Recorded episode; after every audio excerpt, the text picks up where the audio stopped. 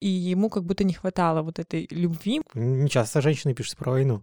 Рукав на ноге. Ну, очень странный способ увековечить мать. Саморазвития тогда не было. Ты ничего, книга написана.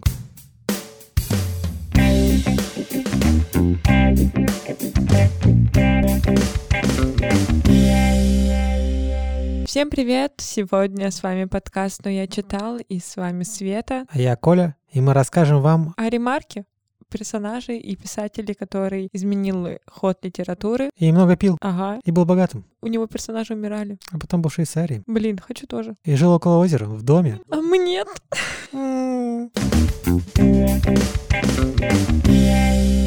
Эрих Мария Ремарк. Это писатель 20 века. Он, знаешь, представитель потерянного поколения. А потерянное поколение это как?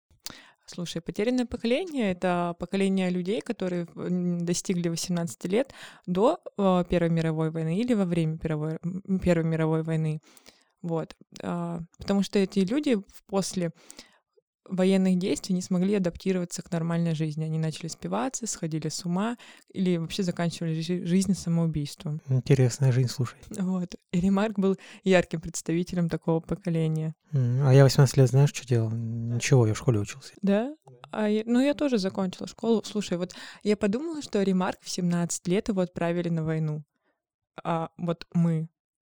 Я не представляю, вот что бы я делала, будучи тогда, там, в таком времени, в таких обстоятельствах. Ну, очевидно, я бы умер в первые же секунды войны просто. Это очень сложно, на самом деле. Представляешь, когда ты только представляешь, что вот взрослая жизнь, все границы перед тобой открыты, делай, что хочешь.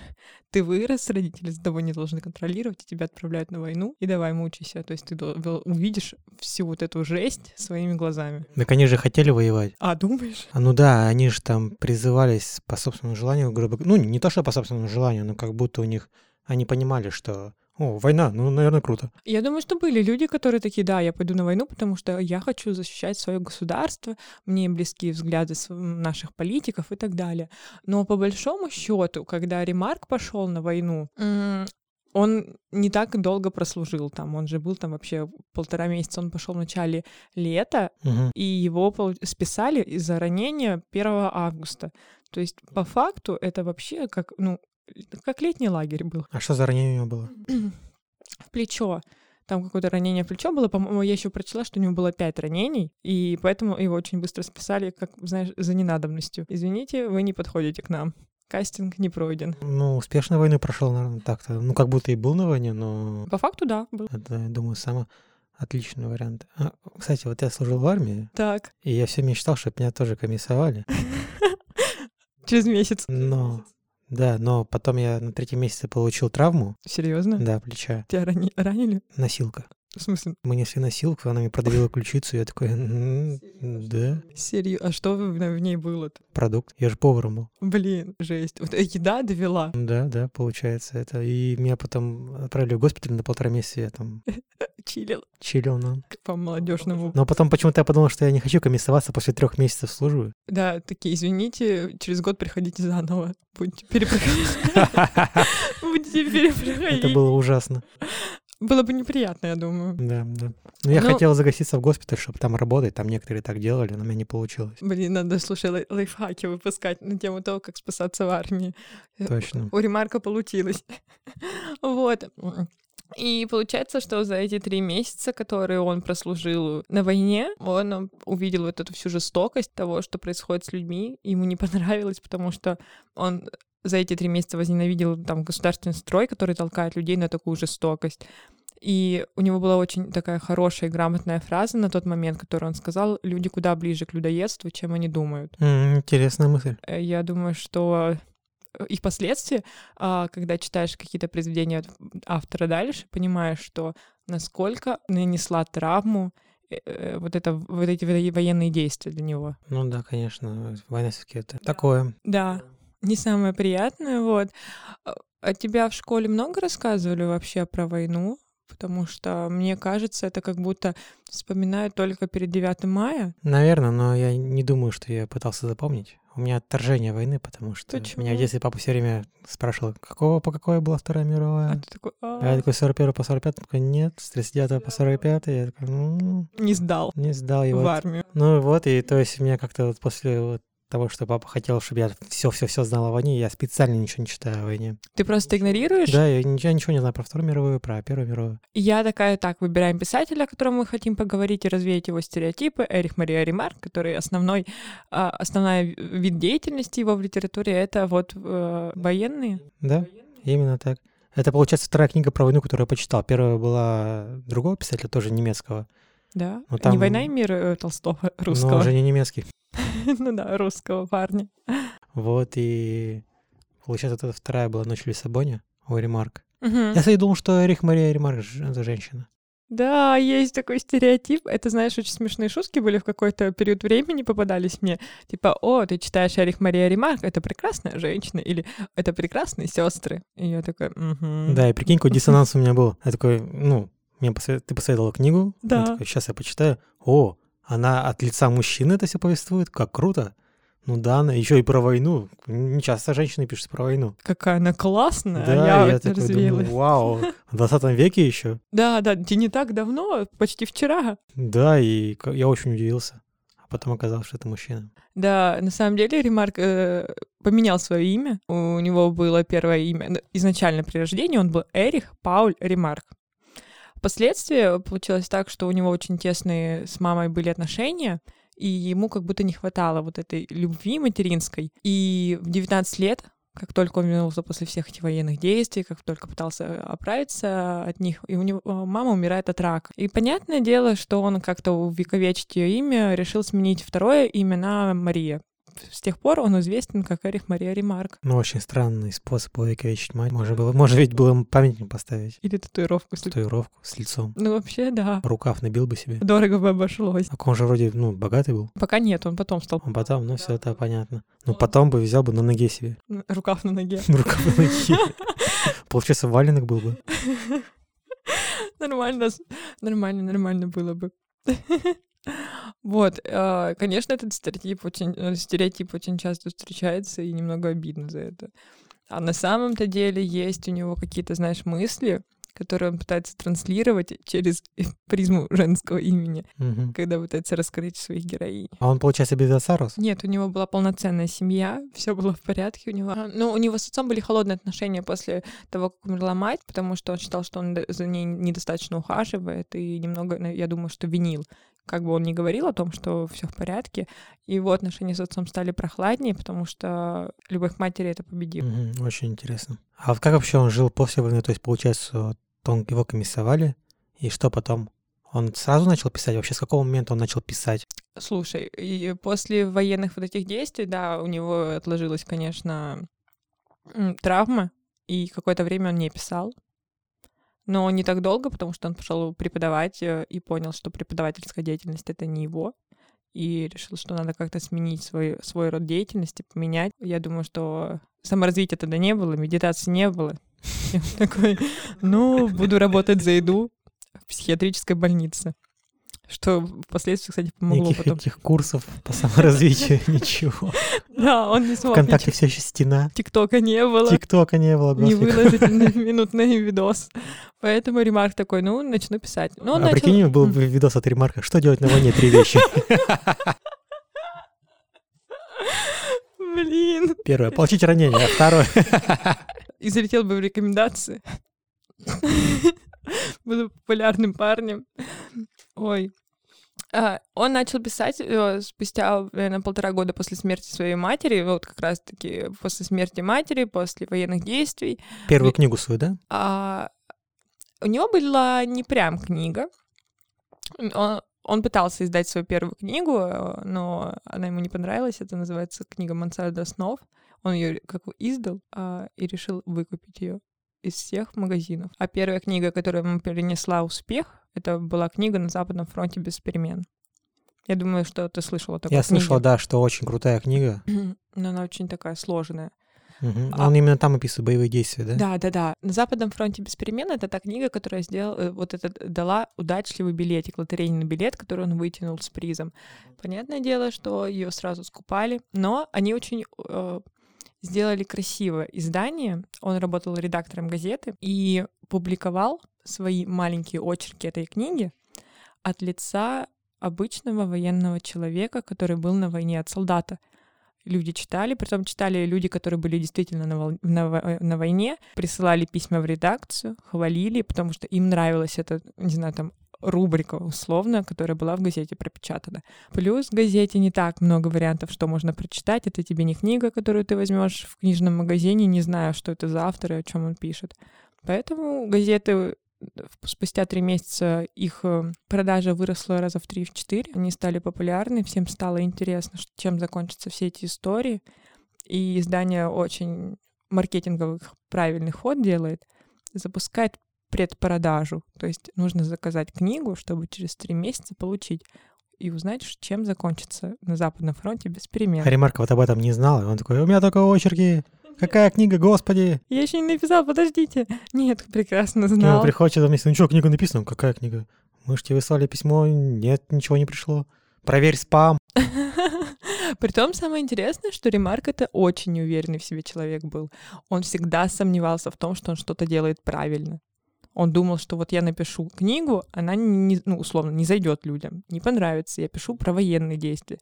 Я не был сам на войне, прям он же не воевал с оружием. Он был как в запасе, просто помогал, но при этом он видел всю эту жестокость, и она отложилась в память. Хотелось людям рассказать и показать, что происходит, но это было сквозь призму еще, знаешь, вот этих... Ему 17 тогда было, он был наивным ребенком. И, конечно, когда ты ребенок, когда ты творческая единица, мне кажется, ты все воспринимаешь, знаешь, как оголенный провод.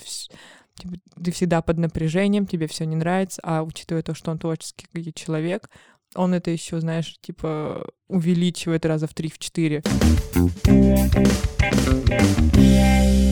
Расскажи про книгу, которую он всю скупил. Как, как так получилось? То есть он написал книгу, а сколько было экземпляров там, как он все скупил? Я тебе не скажу, на самом деле, сколько экземпляров было. Я думаю, что для первой книги не так много, потому что, скорее всего, он печатал их за свой счет. Мгм. И, будучи не настолько богатым человеком, ты не можешь себе позволить миллион выпустить книг. И ему не понравилось просто, он его, когда он ее писал, он правда думал, что она, ну, гениальна. Он молодец. Потом он начал в себе копаться. Я думаю, что тут даже дело не в том, как он понял это, а в том, что начал в себе копаться и искать все причины того, почему эта книга недостойна того, чтобы люди ее читали. Потому что она ужасно отстойная, сюжет не тот, гра- э, графика. Слог не тот, ему все не нравилось, и он просто начал его купать. Ему не хотелось, чтобы люди знали, что он такое пишет. Ну Он да, в моем недоволен. представлении было, что он начал скупать все книги, то есть там миллионные тиражи, и он побежал все скупать по Я всем думаю, что было магазинам намного мира. меньше. Ну да, мне кажется, там книг 10 было. Да, ну, в своей... хорошо, что не было тогда, знаешь, типа Литрес, на котором, если выложил, то уже удалить сложнее будет. А. Литрес нам заплатит за что мы... Я думаю, нет, я думаю, они не заплатят. Они не заплатят совсем. Слушай, я вот слышал таку- такую вещь, что, ну, люди потерянного поколения после войны, ну, пили много. Мгм. А ка- Как Ремарк это пережил? А, Он был ярким представителем того поколения, по правде Мгм. говоря. И, конечно, если читать и знать вот эти все стереотипы по поводу Ремарка, один из них — это то, что у него все персонажи умирают. И- Разве все? Вроде только женщины. А, нет, мужчины тоже умирают. Ну, не все, но есть какая-то смерть в книге, однозначно. Чаще всего еще есть какая-то болезнь. Есть прикол, что это, ну, туберкулез. Не только. А, и то, что все пьют, умирают и пьют. Мгм. Вот как будто он, знаешь, я понимаю, почему этот стереотип возник, потому что если читать и знать, чем оканчивается произведение, то да, в принципе, так и есть. Каждый третий, каждое произведение Ремарка почти так и заканчивается. И я столкнулась с первой книгой, которую я читала у Ремарка, притом, знаешь, как я выбрала случайно. Я такая, о, прикольное название. Это была книга «Жизнь займы». Я посчитала, что это прикольное название. И когда я читала, я, я знала об этих стереотипах. И, конечно, когда я заканчивала читать это произведение, там я не хочу пересказывать особо сюжет, там два героя, у них в основе стоит любовь, как всегда. А, ну, потому что, мне кажется, это тоже важно, особенно после того, как он, ты прожил какие-то военные действия, это откладывается, тебе хочется говорить о чем-то светлом. Помимо этого накладывается еще и смерть. Ну и без алкоголя, конечно, как это не приправить. Вот. Если брать образ войны именно, образ войны, смерти, вот эти все жестокости в книгах Ремарка, она прослеживается еще вот от первого успеха, это на Западном фронте без перемен, и почти до самых вот «Ночь в Лиссабоне», которую ты читал. Это вот, знаешь, как будто тянется всю его жизнь. Он как-то вот такой, как в рутине, погряз в этом болоте смерти, жестокости, и, наверное, это как-то накладывает все таки след потому что он все время об этом рассказывает. Ты берешь, читаешь и такой, так, ну сегодня здесь опять кто-то умрет. Ну, кстати, вот «Ночь в Лиссабоне» я прочитал, и Угу. Я не понял книгу. Не понял? То есть я понял основной сюжет, угу. но мне было сложно в некоторых местах, потому что там идет повествование как от двух персонажей. угу. Но там не, это не обговаривается. Да. Вся книга ведется от первого лица, но в моменте персонажи меняются, и ты не успеваешь сконцентрироваться на этом. А учитывая то, что я слушал аудиоверсию книги, у меня вообще все поплыло. Там же было два персонажа, которых зовут Шварц. Да. И вот они сначала встречаются в баре и, и начинают вести диалог. Смотри, самое забавное, что они опять встречаются в баре, то есть примешан алкоголь. Алкоголь в книгах Ремарка, он, знаешь, каким-то как э, спасательный механизм уйти от реальности. Я думаю, что немного и в наших ситуациях современных мы тоже прибегаем к алкоголю или к каких, какой-нибудь зависимости, просто потому что мы можем убежать от реальности. А тогда реальность была слишком жестокая в то время. Я думаю, может, это как-то, знаешь, с точки зрения психологии он накладывает, он как будто вот без этого уже и не представляет своих персонажей. Как думаешь, что, может, это как-то связано просто с тем временем, где он проживал свою молодость? Ну, мне кажется, там же действие происходит во время войны. Да. А что делать во время войны, кроме как пить? И воевать. И воевать. И, в общем, в этой книге там получается то, что один Шварц, Шварц 2 и Шварц номер один — будем так называть. Да. Второй Шварц передает первому свои документы, чтобы тот попал в Америку. Да. И начинается рассказ от повествования. Сначала идет от первого Шварца угу. повествования, а потом резко меняется, идет повествование от второго. И, и ты вот этот не момент, понимаешь, что какой я не понимаю, да, кто из них, кто вообще, кто получил эти документы, как он их достал, с чьей женой, кто с чьей женой там ходит чей брат это пришел, кому, какому Шварцу. А ты, прости, перебью сейчас, а ты аудиоверсию слушал? Да. Давай я тебе дам книгу обычно. Нет. Почему? Ты не дашь шанс мне с У меня есть дома еще книга, которую надо почитать. И... А ты такой... А я ее не читаю. Я тебе дам, чтобы это была следующая книга. Чтобы она просто лежала дома у меня? Я думаю, что это очень важно, потому что э, я знаю, что когда ты слушаешь аудиокниги, ты быстрее их прослушиваешь в любом случае. Тебе их читают, тебе не нужно концентрироваться на, нем, на том, что на тексте. И можно параллельно делать дела. Удобно, не спорю. Я за то, чтобы по любому вопросу брать информацию так, как тебе удобно, и усваивать ее аналогичным образом. Удобно для тебя. Но я уловила себя, что когда я читаю или включаю аудиокнигу, я вообще ее не слушаю. Мне наплевать, что он говорит. Он просто на фоне что-то там себе рассказывает. Мне не интересно. Ну, мне это интересно. Я как Цезарь делал не сходил одновременно. Вот мне бы так. Не, ты серьезно прям можешь спокойно что-то слушать и делать, и при этом не отвлекаться от Ну, процесса? не в том плане, что я слушаю книгу и математику еще решаю. Ну, это понятно. Типа, что простое. Ну, когда я иду куда-нибудь, я слушаю аудиокнигу. Хм. Возможно, мне стоит пересмотреть свое мнение на аудиокниге, но... Просто не нужно в это время думать еще о своих делах, что тебе нужно А я не могу так.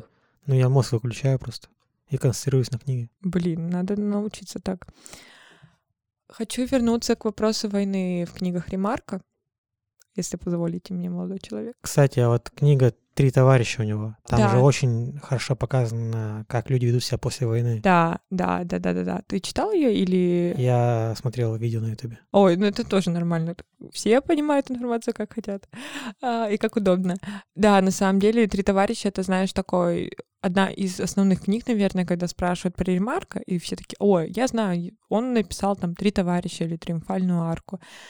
Вот, я думаю, что когда ты живешь именно военным во времени, когда политический строй рушится, потому что к власти придет Гитлер, и мы все знаем эту историю, и она очень такая жестокое. Возможно, людям настолько это откладывается. Подожди, можно я тебя перебью? Да, Ты слышал информацию про то, что Гитлер был другом ремарка. Ремарка? Они были подружками.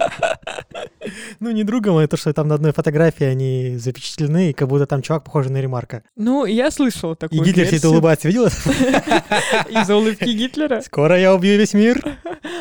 На самом деле, я слышала такое, но я не хочу в это верить. Я не знаю, я не изучала этот вопрос более подробно, но мне кажется, что, учитывая то, что Германия лишила впоследствии там э, ремарка гражданства и много чего. У них не были приятельские отношения. На фотографии, возможно, но я тоже сомневаюсь, в какой момент они могли пересечься. Понимаю, что жизнь ремарка была тяжелой, но в какой момент они были на одной тусовке? Что за бал, маскарад был? А потом через лет Ремарк звонит. Алло, Адольф, ну что, как дела, чем занимаешься? Да вот тут это... Гражданство тебя собрал. Сейчас будем, короче, евреев сначала убьем, потом... Да, твою ещё- сестру казним еще. Мы, кстати, отвлеклись от трех товарищей рассказывать. Да, про три товарища. Я думаю, что ему хотелось рассказать именно Ремарк. Это не только пис- э, писатель или автор про то, как закончится книга. Это автор, который на протяжении от первой страницы до последней хочет что-то донести до поколения того времени. Я думаю, что он больше про это. Поэтому он хочет объяснить, вот как люди, почему они пьют, потому что им так проще, ну им реально проще от этого что с ними происходит. Они не могут выразить свои эмоции, чувства по отношению к противоположному полу или даже самому себе объяснить, что они ощущают в данный момент. То есть он, наверное, знаешь, такой включил в себя философский подтекст. А вот то, что Ремарк писал про военные действия, он же, получается, жил еще во времена Второй мировой. Как он отреагировал на то, что началась Вторая война? Слушай, все шло ко Второй войне, и он это прекрасно понимал, но у него в памяти и у того поколения больше отложилась первая, потому что они не знали, что их ждет. Ко второй, как бы, ты знаешь, они морально понимали, что плюс-минус будет происходить. Да, она принесла намного больше жертв, намного больше страданий и жестокости, но первая, она, знаешь, это была как там, не знаю, первая любовь, первое свидание. не Ну, Ну, сиквелы всегда хуже, чем оригинал. да, да. Хорошо сказал. Да, именно так и происходит. И понятное дело, как будто он был готов. Но при этом Вторая мировая была, все мы знаем с кем, с Гитлером. И этот фашистский режим, он противовес стоял с нравственной позиции Ремарка. Ему было очень тяжело воспринимать вообще, что происходит, почему человеческие жизни стали разменивать вот, ну, просто так. Это же как будто, знаешь, пять копеек бросить. Читал Толстого «Войну и мир»? Все прекрасно понимают. Там э, все знают князь Андрей Балконский. Прекрасный персонаж.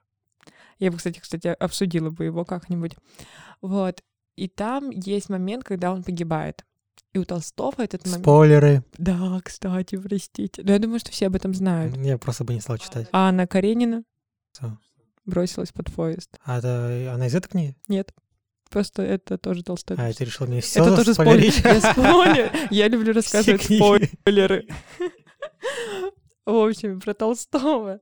А, Толстой описывает смерть князя Балконского так, как будто это трагедия. Ну, это реально трагедия. Ты ну, читаешь с первых страниц, и ты начинаешь, ну, я помню себя, влюбляться в этого персонажа, он тебя привлекает, хоть он был периодически таким а, немножечко эгоистичным, мне казался на тот момент времени, но он привлекал.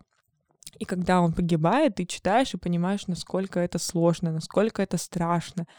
А у Ремарка читаешь про военные, э, вот эти все военные книги, военные очерки, как будто это обыденность. Ну, умер и умер. Он настолько принял то, что происходит с политическим строем, с государством, с людьми. Их жизни стали обычной. Вот, ну, умер и ладно. Как листья с деревьев падают. Ну, ничего страшного. Вот у Ремарка было так. Притом был очень интересный момент в ее жизни, но очень трагичный, как мне кажется, когда его сестру младшую казнили. А, знаешь, из-за чего? По какой причине э, Гитлер это сделал? Нет? Он сказал, что за антифашистские высказывания. Хотя я понимаю, что это имеет место быть, но все прекрасно понимали, что из-за того, что ее брат Ремарк, потому что Ремарк выпустил такое колоссальное кни- э, количество книг, которые жестокие в плане войны. Он описывал ее вот такой, как она есть мерзкой, ужасной, и Ремарк разозлился, он понял, что хочет донести до следующего поколения, насколько война — это страшное дело, и он два года пишет следующую книгу, это «Искры жизни».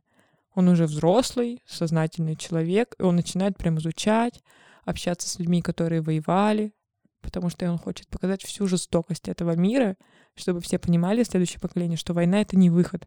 По крайней мере, то, что происходило в 20 веке. А Ремарк, получается, вот, было два ребенка в семье, сестра и Ремарк сам? Нет, нет, нет. Вообще их было четыре ребенка, но у него был еще старший брат, но он был болен, и его мать э, сидела с ним в основном всю свою жизнь, пока он не умер, к сожалению. Вот, и впоследствии Ремарк становится старшим. И, конечно, это трагедия для семьи, она такая, знаешь, она накладывается, и ему мало того, что не хватало внимания от матери, он в детстве не получал это внимание, потому что все э, желание и помощь от матери была для старшего ребенка. А Ремарк как будто, знаешь, такой, ну ты же нормальный, посидишь в игрушках, поиграешь там, покопаешься.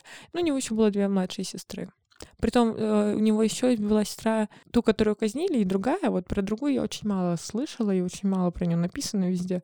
Я думаю, что, возможно, она тоже мигрировала, потому что если э, та, которая осталась в Германии, ее казнили, то почему другую бы не казнили? Ну, значит, ее не было в Германии. Тоже эмигрировал. Кто еще эмигрировал?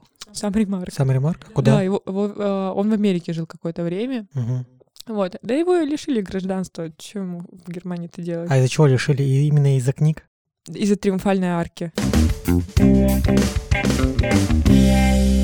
Ремарк был прекрасным парнем, потому что как только он выпустил на Западном фронте без перемен, он условно озолотился. Угу. Он прям греб бабки лопатой. И, конечно, помимо денег у него было тысяча женщин вокруг, он был таким еще бабником.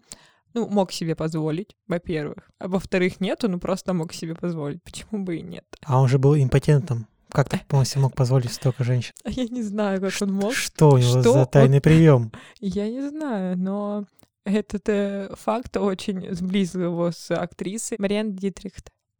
Вот, с этой прекрасной женщиной он очень сблизился, и когда он понимал, что она ему нравится, притом она привлекала его тем, что она холодная. Такая холодная, немножечко такая отстраненная дама, а все остальные, понятное дело, они привлекали его внимание, пытались как-то увлечь его, вкрутили вокруг ним хвостом условно, а она нет, она такая, да делай, что хочешь, такая, на пофиг была.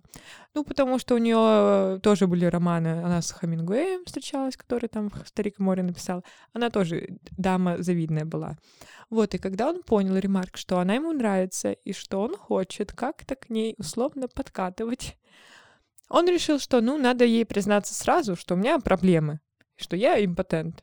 И он ей говорит, а она ему в ответ э, сказала фразу наподобие того, что да, хорошо, нет проблем. И впоследствии выяснилось просто, что ее изнасиловали, когда она и ее учитель по актерскому мастерству. Вот. И у них была, знаешь, такая супер духовная любовь, и она очень много сделала для него в плане того, что они как будто э, в период... Они недолго встречались, они очень быстро расстались, но он с ней на протяжении всей жизни почти переписывался, и даже были опубликованы их переписки. Забавно, интересно. А они очень интересно флиртовали в то время, на самом деле, потому что я видела какую-то часть. Но это тот случай, когда ты видишь, и тебе стыдно. Тебе неловко за это, что ты читаешь. Вот А, ну, можешь что-то там рассказать э, из той переписки? Запомнила что-нибудь? Э, Ну, прям конкретной фразы нет, но я помню, знаешь, какой-то момент, когда он пытался сексуальным подтекстом что-то ей писать. Не знаю, это как а, не до секс по телефону, получается, только по письмам. А она, она спрашивала там, а ты, при... ну, а ты принял таблетки, все с тобой хорошо. Она прям как материнской заботой его пыталась одарить, а он такой, так, хотя он был импотентом, и тут у меня немного диссонанс вызывает. Где он нашел? Может быть, он не был импотентом? Ну, Может, наврал ей? так это же не подтвержденная информация. Но вообще нет, это из разных источников по-разному пишут, поэтому это такой, знаешь, любопытный факт, интересный. Но он не подтвержден врачом, где справка, где флюшка. Вот. а, И он с э, Мариэн общался всю свою жизнь, и даже в конце, когда он уже жил новой женщиной, с которой умер вместе. В общем, э, когда у него уже был последний брак, и Ремарк э, все равно общался с Мариэной, они переписывались, и они встретились там за пару лет до его смерти. И он в своем дневнике, знаешь, написал что-то по типу «Она талантливая, но грустная и некрасивая». Ну, что-то такое. Да. Почему вы расстались? Ну, она какая-то грустная и некрасивая. Представляешь? Он написал такое в дневнике, что она все, все, то есть она как будто изжила себя, она была красивой в молодости, она была классной актрисой, она привлекала, потому что она была очень такая дама серьезных, ну, она выделялась среди всех девушек, конечно. А теперь она не выделяется ничем, она некрасивая. Он такой, да, нафиг она мне нужна. Хорошо, что мы расстались. Вот, короче, как-то так. Интересная история. Да. А, хочу еще рассказать про прекрасную женщину в жизни Ремарка после его матери. Это его последняя жена, это Палет Гадар. Это, они встретились в Нью-Йорке в 51 году. Она тоже, знаешь, э, прекрасная дама. Она связана с творчеством, с актерством. Ее первый муж, чтобы ты понимал, был Чарли Чаплин. Очень круто. Так-то серьезный мужчина был в то время. Вот. А говорят, Чаплин как человек не очень. Как проверим? Просадка подите. Блин, ну придется. В Швейцарию. Нормально, полетели. Полетели, девочки. В общем, а, Ремар, когда с ней знакомится, он начинает цикл... Цикл. У него просто получается так, что какая-то жизненная ситуация, и он подытоживает выпуском какой-то книги. И, как правило, классные книги, да, заканчиваются, которые, возможно, одинаково, но сам процесс написания, какие у него мысли, он потрясающий парень. Вот, и он начинает писать «Жизнь взаймы». Это первая книга, которую я у него прочла, и, наверное, самая яркая, потому что до этого, когда ты не знакомишься э, с автором, у тебя первое впечатление о нем, вот, вот что ты первый открыл. С Толстым у меня «Война и мир» по правде говоря, потому что до этого я не особо знаю, что он там писал. А, я такая, о, «Война и мир» Толстой, там, Анна Каренина, хотя можно было с ней познакомиться сначала. Вот, но вернемся к Ремарку. Он начал писать классную книгу «Жизнь взаймы». По правде говоря, да, там опять героиня, спойлер, умрет. Но умрет и парень. Две смерти. Вот, а, там, получается, Лилиан, это главная героиня, она больна туберкулезом. У Ремарка, кстати, есть э, часто в книгах такая практика, где он ведет э, весь все повествование от первого лица. И иногда я забываю, как зовут его персонажа, просто потому что периодически он говорит «а я» или вот «а мои мысли», и вот он начинает так повествовать, что я не помню, как его зовут. Яркая книга для моих воспоминаний и вообще о чем я хочу прям поговорить, это «Жизнь займы», потому что это первая книга, которую я прочла у Ремарка, и она оставила такие, знаешь, впечатления, возможно, детские. Потому что когда ты читаешь, ты как будто сглатываешь всю эту информацию вокруг себя, а учитывая то, что Ремарк очень красиво, очень трепетно писал, потому что у него очень много таких фраз емких, которые ты не можешь высказать в 20 лет, сформулировать, а он это делает за тебя, и ты читаешь и думаешь, что да, я вот так же думаю. У меня есть, кстати, такие фразочки, и я подготовилась и выписала их, потому что есть те, которые я прям запомнила. Это одна из них. Неужели, чтобы что-то понять человеку, надо пережить катастрофу, боль, нищету и близость смерти? Это элементарная фраза, но она несложная для понимания. Но в какой-то момент я поняла, что действительно для людей, чтобы что-то понять в своей жизни, им нужно пройти сквозь какие-то негативные эмоции — через какие-то негативные ситуации, потому что именно на контрасте ты осознаешь многие вещи в своей жизни. И жизнь ему была такой книгой, потому что там главная героиня больна туберкулезом, но тщательно скрывает до какого-то периода книги, потому что она не хочет обременять своих близких этим, хотя понимает, что ей с каждым месяцем все хуже и хуже, и максимум полгода ей осталось жить. И там есть э, прекрасный парень, он э, главный герой, от него ведется повествование, это автогонщик Лерфе. Сам Ремарк вообще, он увлекся гонками, когда пошел э, работать редактором в газету. Ему было там 20-21 год, совсем еще юный парень. И он вел статью про гонки И по- впоследствии ему пришлось, конечно, общаться с гонщиками, а он еще из тех людей, которые хочет хорошо делать свое дело, потому что нужно помнить, что он не уверенный в себе человек. Он все время сомневается в том, что он делает правильно, четко и достоин ли этого. Поэтому он изучает гонки, изучает все автомобили, что впоследствии, конечно, помогло при написании «Жизни взаймы».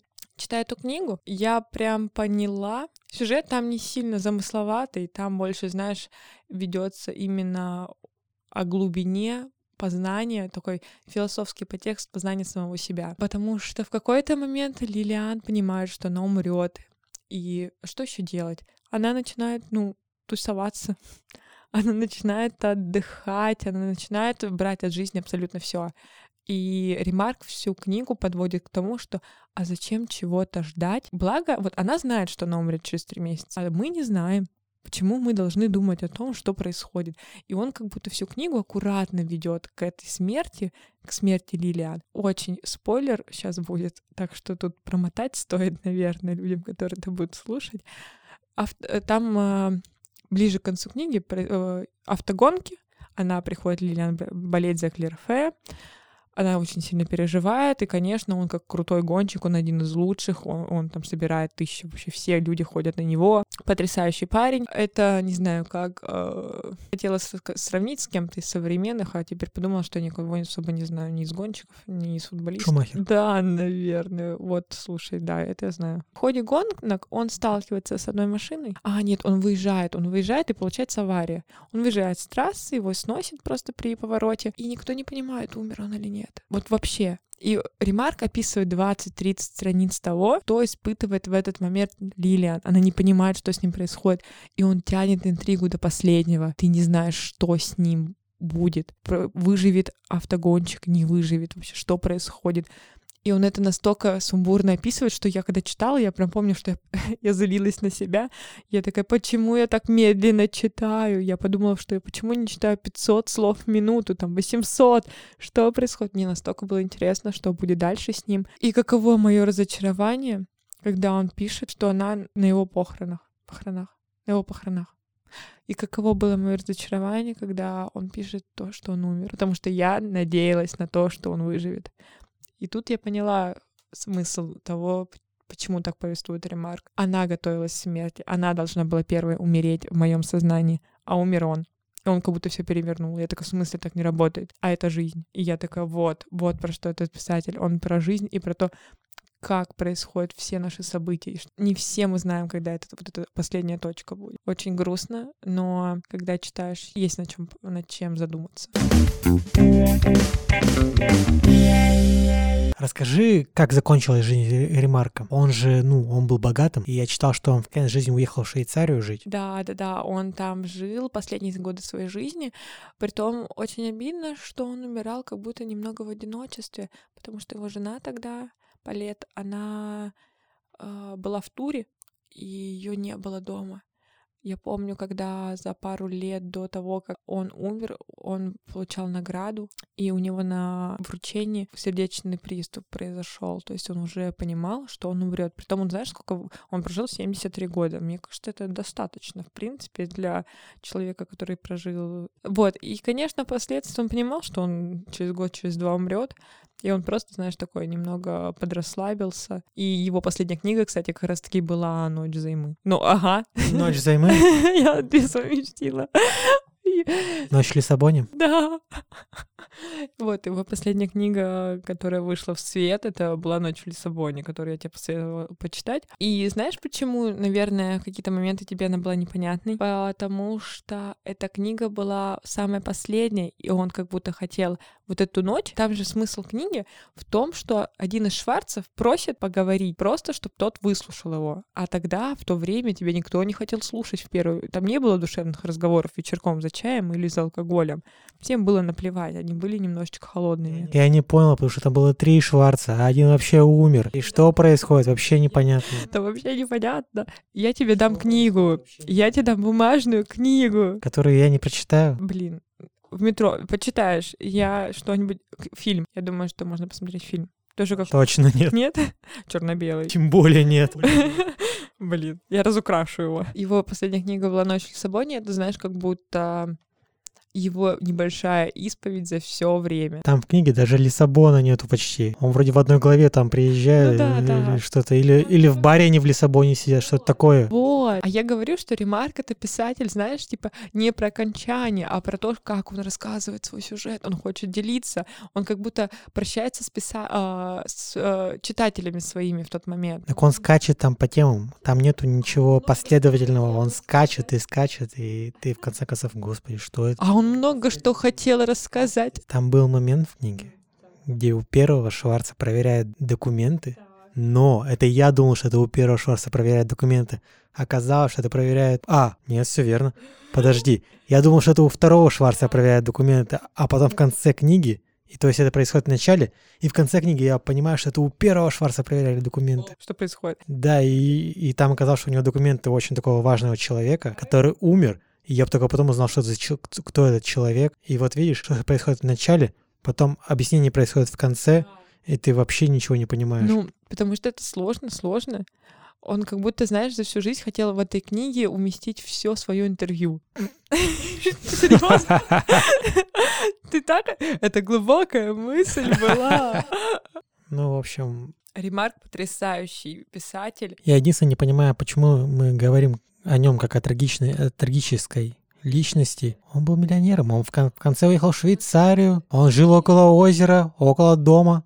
Около дома. В будке. В прекрасном доме. Но ты же понимаешь, что деньги — это как средство выживания в какой-то период времени, но он был раненый обстоятельствами. Он вырос и повзрослел, он очень рано увидел войну, последствия войны. Он был ранен, у него умерла мать, умер, умер после матери почти сразу его друг. Потом у него в детстве нужно помнить, что в детстве э, умер его старший брат. Потом у него очень странно складывались отношения с женщинами, хоть, хоть их было много.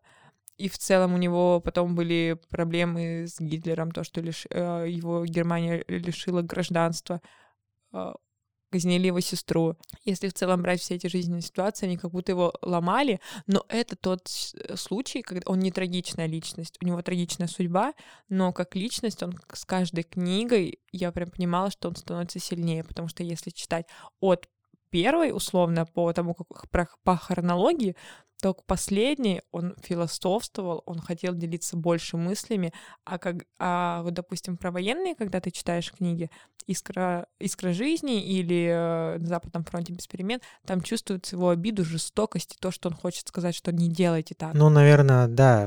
Возможно, моя проблема в том, что я сужу о нем как по одной книге. Возможно, стоит больше книг прочитать Да, и понять, что он хотел эт- этим сказать. я знаю, что подогнать тебе книгу «Ремарк». Окей.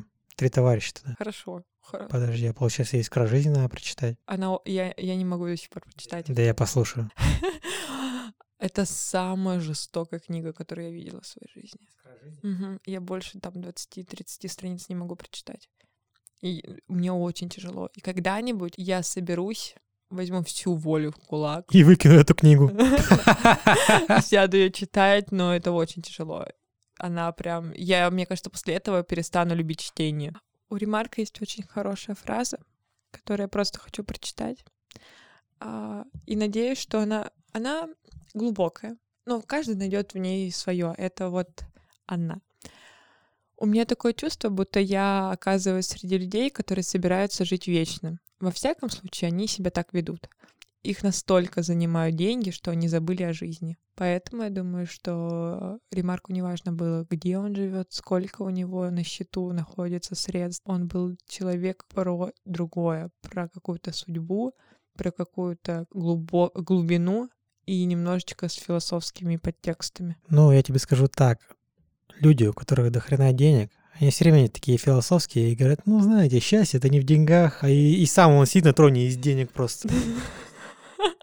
Очень удобно говорить и философствовать, когда у тебя в кармане куча денег. Ну, серьезно. По факту, по факту. Было бы у него там, не знаю, какие-то там у него рейхсмарки у него были. В чем у него измерялись деньги? В марках? Да, да, да. В Я думаю, в марках. Хотя, слушай, может, в долларах. Наверное, в долларах. Без разницы. Был бы у него один доллар на всю жизнь, он бы говорил по-другому. Просто, ну, ему повезло. Очень вовремя выпустил книги и очень вовремя все это пережил. Да, но судьба Ремарка и стереотипы, которых которые существуют про него, нужно понимать, что это человек не про то, чтобы дать персонажу погибнуть. Это человек и автор, который хотел донести, как важна ценность человеческой жизни и как к ней относится, и как сложно понимать, что ты хочешь в своей жизни. Сам процесс прочтения книги важнее, чем окончание ее.